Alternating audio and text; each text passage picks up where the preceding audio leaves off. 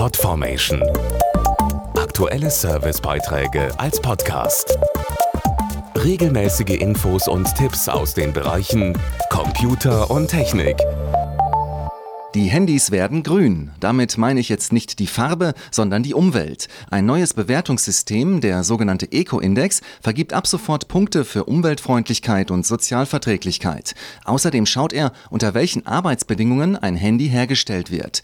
Vielleicht interessiert Sie das ja auch beim Kauf oder worauf achten Sie dabei? dass es verschiedene Dinge vereint, also zum Beispiel Kamera, MP3-Player. Einfache Menüführung. Sollte noch ganz nett aussehen, vielleicht noch Bluetooth, möglichst kostengünstig und benutzerfreundlich. Ab sofort kommt eine weitere Entscheidungshilfe beim Kauf eines Handys hinzu, der Eco-Index. Entwickelt hat ihn der Telekommunikationsanbieter Telefonica für sein O2-Portfolio in Zusammenarbeit mit sieben Herstellern und der unabhängigen Organisation Forum for the Future. Dazu deren Sprecherin Ilka Weißbrot. Der Eco-Index ist ein Punktesystem und bewertet die Umwelteinflüsse und sozialen Aspekte eines neuen Handys.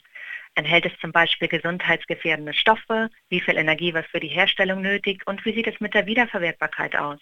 Auch wichtig sind die Funktionen eines Handys.